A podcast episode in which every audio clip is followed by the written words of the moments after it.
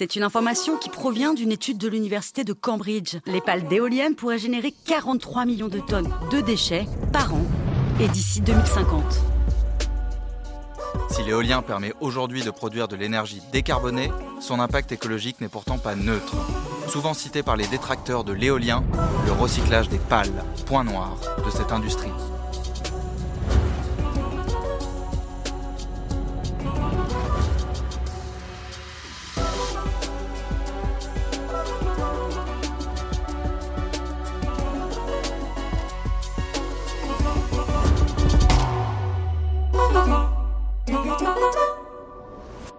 Bonjour à tous, je suis Lola Beauvillain, très heureuse de vous présenter 10 minutes pour comprendre, le podcast d'EDF Renouvelable.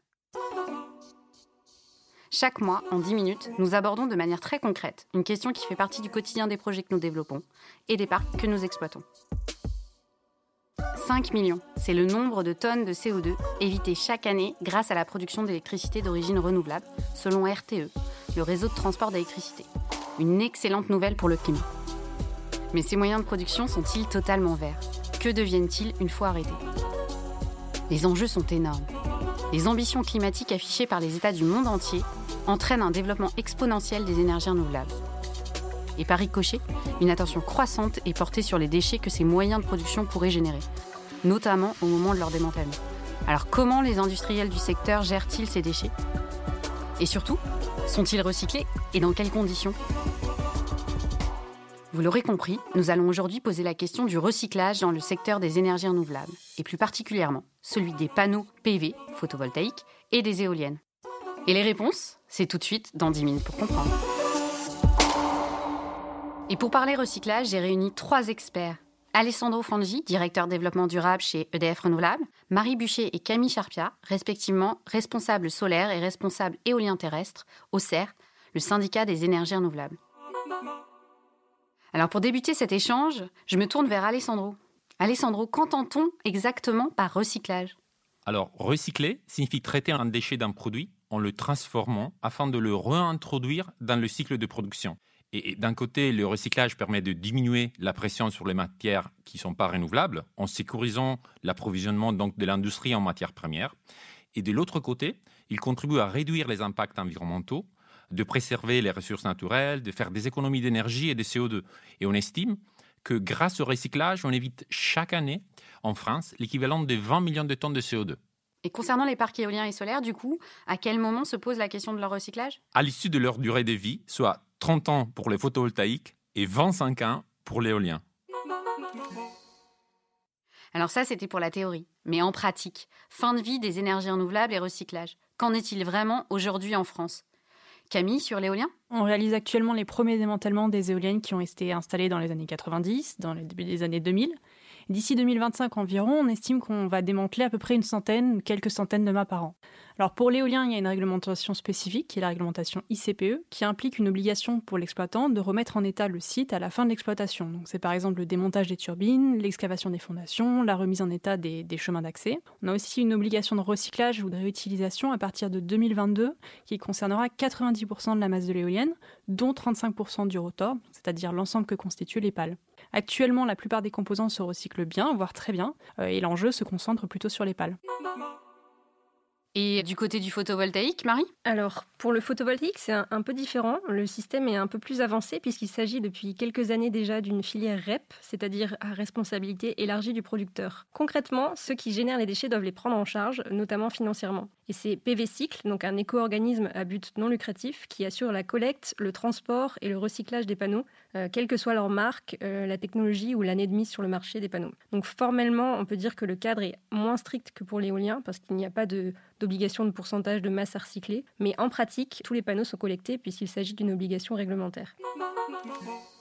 Et chez EDF Renouvelable, ça se passe comment? Oui, Lola. En effet, en France, on s'inscrit dans ce cadre. Pour le solaire, nous payons une éco-participation à l'achat de chaque panneau afin que PV Cycle derrière assure la collecte en fin de vie. Et pour l'éolien, nous provisionnons au moins 50 000 euros pour le démantèlement conformément à euh, ce qui est demandé par la réglementation. Un point important, avec le développement des énergies renouvelables, la question des batteries et donc de leur recyclage se pose.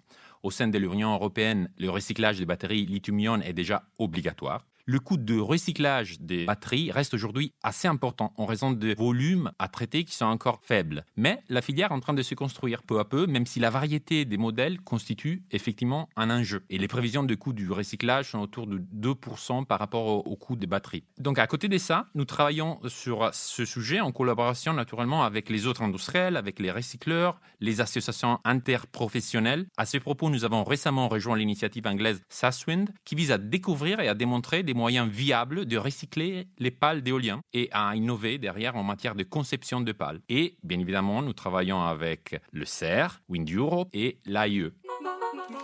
Un cadre réglementaire très précis donc. Mais que deviennent concrètement les composants constituant les parcs renouvelables? Quelles sont les différentes technologies utilisées pour assurer ce recyclage et lesquelles privilégier? Marie, concernant le photovoltaïque?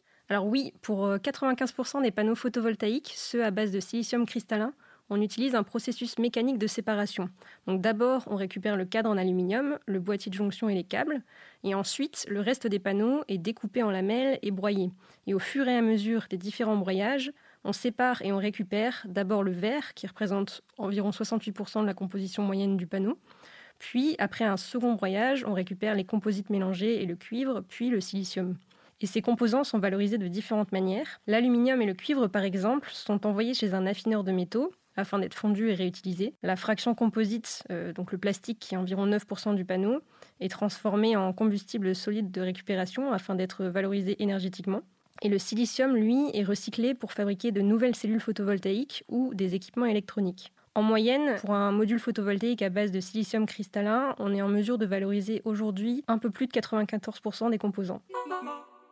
Une valorisation quasi intégrale donc pour le PV. Qu'en est-il de l'éolien, Camille Et notamment des pales, des éoliennes dont nous entendons si souvent parler? Alors pour l'éolien, les composants principaux se recyclent ou se réutilisent euh, facilement. Par exemple, l'acier ou le cuivre, la fonte sont fondus et réutilisés comme tels. Le béton, lui, est broyé et réutilisé par exemple pour le revêtement des routes ou pour remblayer les carrières. Contrairement à une idée reçue, il y a très peu d'éoliennes finalement qui comportent des terres rares, ça concerne un faible pourcentage du parc actuel. Et en ce qui concerne les pales, elles sont fabriquées avec des matériaux composites. Donc les composites, ce sont des mélanges de résine et de fibres de verre ou de carbone qui sont assez difficiles à recycler parce qu'il faut séparer la résine de la fibre, ce qui est assez complexe et assez coûteux. Par ailleurs, les sous-produits de ce recyclage, donc en l'occurrence la fibre de verre, sont assez peu valorisables à l'avenir, on peut attendre des économies d'échelle et les fibres de carbone qui euh, constituent les pales euh, les plus récentes sont également plus valorisables. Actuellement, les pales sont plutôt valorisées en cimenterie comme combustible et une partie peut aussi être recyclée en entrant dans la fabrication du ciment.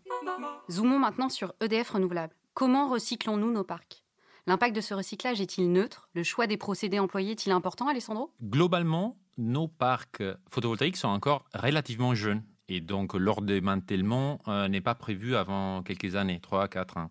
Par contre, le remplacement des panneaux endommagés ou défectueux peut en effet générer un flux assez important à traiter on l'a entendu, le PV se recycle bien, mais les filières nationales se développent au fur et à mesure des démantèlements qui sont prévus et aussi en cohérence avec le contexte politique et économique de chaque pays. Pour l'éolien, à l'international, il y a une disparité des pratiques dans nos pays. Concernant notamment le recyclage des pales, il y a plusieurs technologies qui existent et nous connaissons les ordres de grandeur en termes de coûts, mais nous avons encore besoin d'analyses environnementales pour évaluer l'impact de ces technologies de recyclage, notamment en termes de CO2 ou de ressources, afin de pouvoir choisir la solution qui est la plus adaptée et aussi celle qui est plus alignée en adéquation avec notre raison d'être. Deux exemples de recyclage sur nos parcs. À Ecolstadt en Allemagne, les fondations du parc ont été concassées et ont servi de remblai pour les plateformes et les routes euh, du nouveau projet. Les pales ont été broyées et utilisées dans la fabrication de fibres ciment. À notre parc, celui de Tenesa en Corse, les pales ont été réutilisées en mobilier urbain.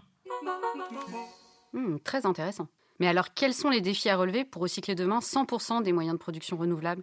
Alors peut-être d'abord euh, sur l'éolien, Camille? Oui, alors pour les matériaux pour lesquels on a déjà des solutions de recyclage, il s'agira de structurer la chaîne logistique, donc notamment en termes de transport, et aussi avoir une certaine vigilance sur l'équilibre entre l'offre et la demande. Par exemple, on a des débouchés pour la réutilisation du béton, mais on est aussi en concurrence avec d'autres secteurs au tonnage beaucoup plus important, comme le BTP. Pour les pales, il y a un travail à mener à la fois sur l'amont et sur l'aval. À l'amont, donc les éoliennes qu'on installe aujourd'hui, un travail d'éco-conception, par exemple en utilisant des composites en résine thermoplastique qui sont plus faciles à recycler. Pour le recyclage des composites aujourd'hui, c'est une thématique qui concerne d'autres secteurs comme le nautique, l'aéronautique, le ferroviaire.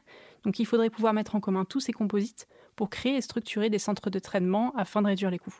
Et concernant le solaire, Marie? Alors, l'enjeu principal, c'est probablement de s'adapter aux volumes qui vont découler assez logiquement du développement de la filière, étant donné les objectifs qui sont fixés par la PPE, donc la programmation pluriannuelle de l'énergie. Cette année, par exemple, euh, le gisement est estimé à environ 7700 tonnes et en 2028, il devrait être d'environ 33 000 tonnes. Donc, il va falloir s'adapter à ces quantités. Donc, aujourd'hui, PVSIC ne dispose que d'une seule usine de recyclage qui se situe à Rousset dans les Bouches-du-Rhône et qui est assez récente puisqu'elle a été inaugurée en 2018. La construction d'une deuxième usine est envisagée et il en faudra sans doute d'autres. On pourrait aussi penser à multiplier encore les points de collecte, même s'ils sont déjà très nombreux.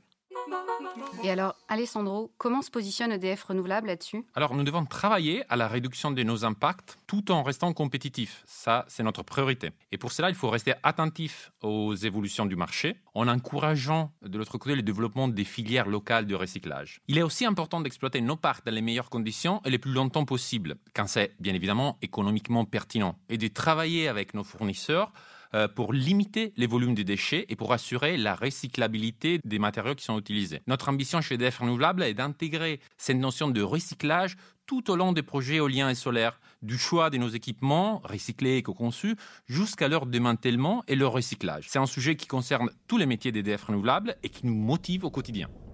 Ce sera donc le mot de la fin.